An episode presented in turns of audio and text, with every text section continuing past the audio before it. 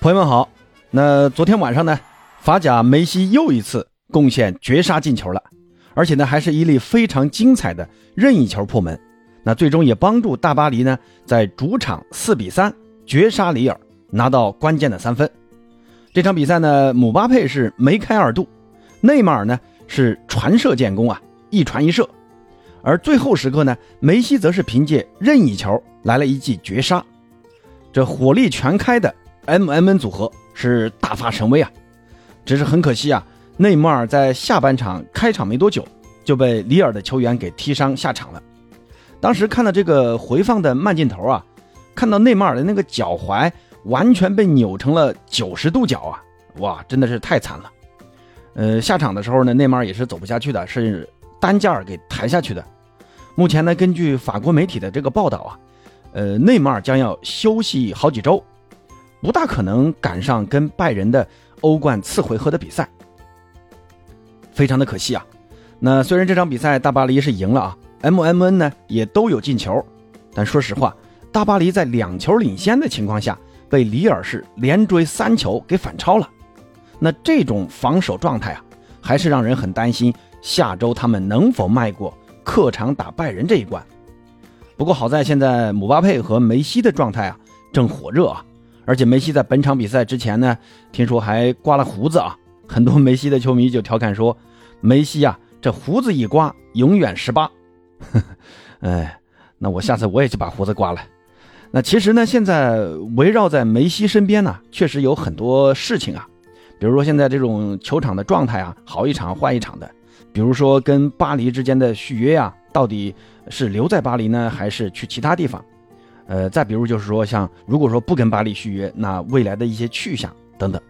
那本期节目呢，就简单和朋友们聊一聊梅西最近的一些情况。那节目最后呢，再跟大家简单前瞻一下啊，这个周三、周四的这个欧冠的那四场比赛。那先来说一说最近几场比赛梅西的一个球场上的状态吧。那大巴黎呢，在整个二月份至今是打了六场比赛。梅西除了打摩洛哥的那场联赛呢，因为大腿伤势没有上场以外，其他的比赛全都是首发出战，打满全场。呃，打马赛和拜仁这两场杯赛啊，呃，都输球了，梅西呢也没有进球。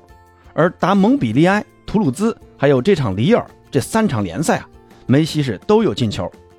尤其是这场打里尔的比赛，进的呢还是一个非常精彩的呃任意球、绝杀球。其实梅西已经好久没有进过这种直接任意球了。现在巴黎阵中的任意球主罚权呢，呃，在有内马尔的情况下，梅西一般都会让出来。那这场比赛呢，这个任意球也是梅西自己突破、自己创造的。呃，又是在比赛的最后时刻，那巴黎队呢也需要梅西来表现一下自己，从而来拯救球队啊。呃，这个关键时刻呢，梅西也顶住了压力，最后也罚进去了。对手呢，当时是排出了一个五人的人墙，地上还躺了一个，相当于是六个人摆的一个人墙，个子啊都挺高的。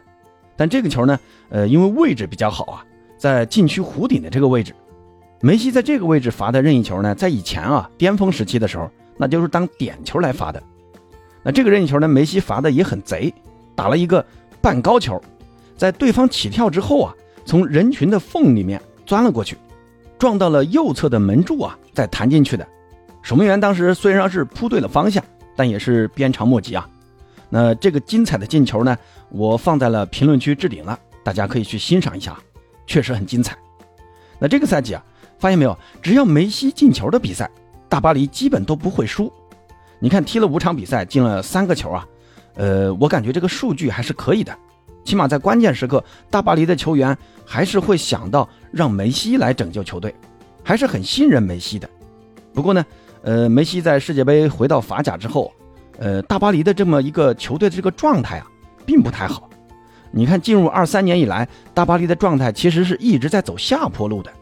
那这里有一个数据啊，那现在大巴黎在联赛中的总丢球数啊是二十三个，而在世界杯之后呢，也就是进入二三年以来。大巴黎在法甲踢了九轮联赛，一共呢，他们是丢了十四个球，场均丢了接近一点四球啊，这还只是联赛。那如果算上法国杯还有欧冠的比赛，大巴黎丢的更多，那其实这个我觉得，呃，可能跟赛季中途了这个球队的状态出现起伏啊有很大关系。球员们毕竟不是机器啊，你说赛季初状态好，那经过这几个月的这种高强度的比赛，身体也容易出现疲劳、出现伤病，那这都很正常啊。那带来的这种成绩波动，那也是能理解的。你看拜仁这轮联赛不也是输球了吗？他们也输给门兴了。强如拜仁呢，在进入二三年之后，那也是丢了很多分的。那之前的三连平到这一轮的输球，你看现在在德甲，拜仁的这个积分优势已经被追平了。多特蒙德和柏林联合都已经追上来了，同积四十三分。但你看德甲，谁能忽视拜仁的夺冠实力和机会呢？显然还是拜仁的这个夺冠机会最高嘛。那大巴黎是同样的，起码现在他们还领先着，呃，最起码有五分吧。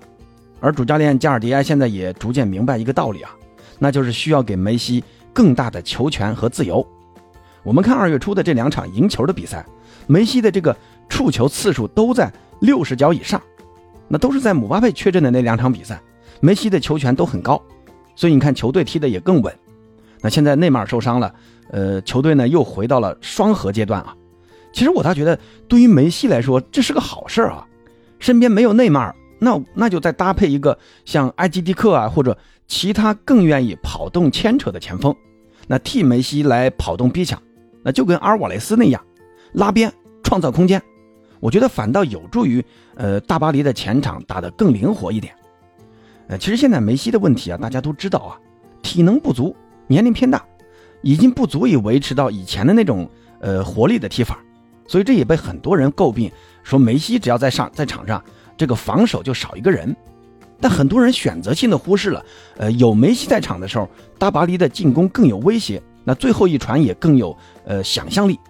这个呢，就需要主教练在进攻和防守中做一个取舍，做一个平衡。那现在梅西用进球证明了，梅西在场上的作用还是非常巨大的。而加尔迪埃呢，现在还是需要思考一下，前场在缺少逼抢的情况下，如何在中后场提升这个防守的稳固度。那现在梅西跟大巴黎的这个续约呀，还没有一个最终的结果。之前呢，听梅西的老爸说啊，就是他的经纪人，呃，现在梅西团队已经在跟大巴黎开始了这个续约谈判。但是听说呢，大巴黎在这次谈判过程中啊，提出了一个过分的要求，就是说让梅西降薪。来帮助大巴黎，呃，最终符合这个财政公平政策。我个人感觉啊，这一点梅西团队应该不会接受的。为什么呢？你看姆巴佩的那个工资都高到那个样子了，人家还屁颠屁颠的去签，现在却让梅西来降薪来帮助球队。我觉得，呃，这个对梅西来说就很不公平了。虽然梅西年纪是大了，但也不能，呃，欺负老实人嘛，是不是？那再说了，梅西的这个市场价值呢，还是比姆巴佩高的。同时，梅西也不是说我离了你巴黎我就没人要，像现在美职联呢，还有沙特的这个利雅得星月啊的这些球队啊，那都是对梅西啊，呃想的不要不要的，而且开的价格都不低啊。所以现在大巴黎，如果你真心的想和梅西续约，那在工资这一块那还是要体现出诚意来的。呃，至于说很多人说希望梅西能回巴萨，我站在一个既是巴萨球迷又是梅西球迷的角度来看呢。梅西回巴萨是不可能的，起码是作为球员回巴萨那是不可能的。一个呢，是因为梅西被现在的这个主席拉波尔塔伤得太重了。你看之前梅西的哥哥都说了啊，只要拉波尔塔在，梅西就不可能回去。虽然后来他哥哥又出来道歉了，但这起码也代表了梅西家族的一个心理想法。只是说你把这个话说出来，呃，不太好说出来而已。那第二呢，就是梅西的这个工资要求，巴萨也满足不了。同时呢，巴萨也没有那么多的工资帽来匹配梅西。三呢，就是，呃，巴萨现在处于一个重用年轻人来进行重建的阶段。那对于梅西的回归呢，我觉得还是会很慎重的。所以我认为梅西在现阶段是不可能回巴萨的。那梅西接下来最有可能会去哪儿呢？那最好的选择，我还是认为留在大巴黎是最好的选择。那有一支能冲击欧冠冠军的球队。同时呢，还有一份不错的工资待遇。另外呢，身边还有像姆巴佩啊、内马尔这样的顶级队友来一起冲击冠军，替梅西呢也能分担压力。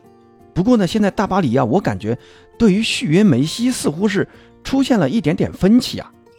我我个人猜测啊，如果次回合大巴黎过不了拜仁这一关，有可能啊会导致大巴黎的这个经营思路会发生一个九十度的大转变。那以前这种巨星路线会逐渐走向理性务实的路线，因为现在你看卡塔尔资本在买曼联啊，如果买下了曼联。那卡塔尔资本是否会继续砸钱投资大巴黎这样一支十几年都扶不起来的法甲球队呢？我有这个钱，我去玩英超不更好吗？那如果失去资本支持的大巴黎，那还有可能会跟梅西啊或者内马尔这些巨星继续合作下去吗？我看悬啊！你看之前呢要卖内马尔的传闻已经传出来蛮久了，这接下来就是轮到梅西了。我估计的。梅西如果在三月份没有跟大巴黎搞定续约问题，那大概率啊，我觉得是不会留在巴黎了。那当然了，这个呢纯粹是八哥瞎猜的啊，大家就当个故事听就行了。如果梅西没能续约成功啊，梅西能去的，估计最后啊真的跟体坛的梁红叶老师说的那样，去沙特联赛踢球了。哎，说实话，这也是我最不想看到的事儿啊，因为梅西现在这个年纪，呃，这么早去沙特，我觉得。太浪费了，太浪费了。那说完梅西啊，那接下来看一看这个欧冠的比赛啊，还是按照惯例呢，简单的和大家前瞻一下这四场比赛。周三的凌晨有两场比赛，分别是那不勒斯打法兰克福。我个人感觉这场比赛应该没有悬念啊。那不勒斯现在这个状态非常的火爆啊，他们进入二三年以来，那不勒斯只输了一场比赛，那就是在一月五号在联赛中输给了国米，还是零比一输的。那其他的八场比赛是七胜一平，进二十球，只丢了四个球，其中有五场是零封了对手，所以说这个状态啊非常的好。但是呢，法兰克福他也不是没有一战之力的。首先呢，他们是主场作战，有这个主场优势。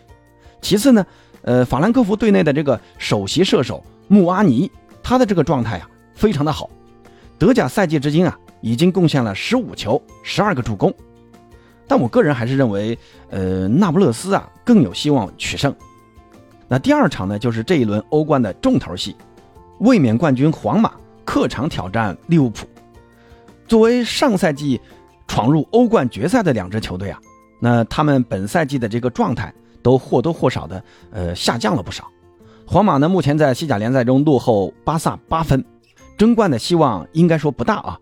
所以呢，他们唯有在欧冠中。来力争这个冠军。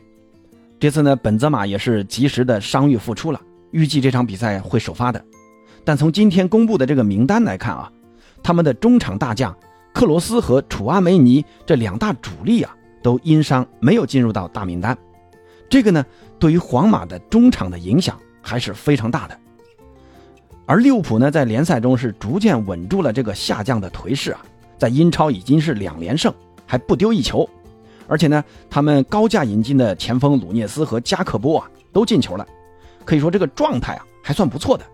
这次呢又是主场作战，你像他们的伤员范戴克啊、若塔呀、菲尔米诺啊这些经验丰富的大将啊，全都可以上。那再从一个玄学的角度啊，因为皇马对阵利物浦啊，他已经连续好几次都取胜了。从这个，呃人品学的这个角度来说，我觉得皇马这一场啊，有可能啊。在利物浦的主场是没办法获得更多的，但是皇马这支球队啊，真的很难猜啊。呃，我觉得平局当然也有可能啊。那周四凌晨的两场比赛呢是曼城客场挑战莱比锡。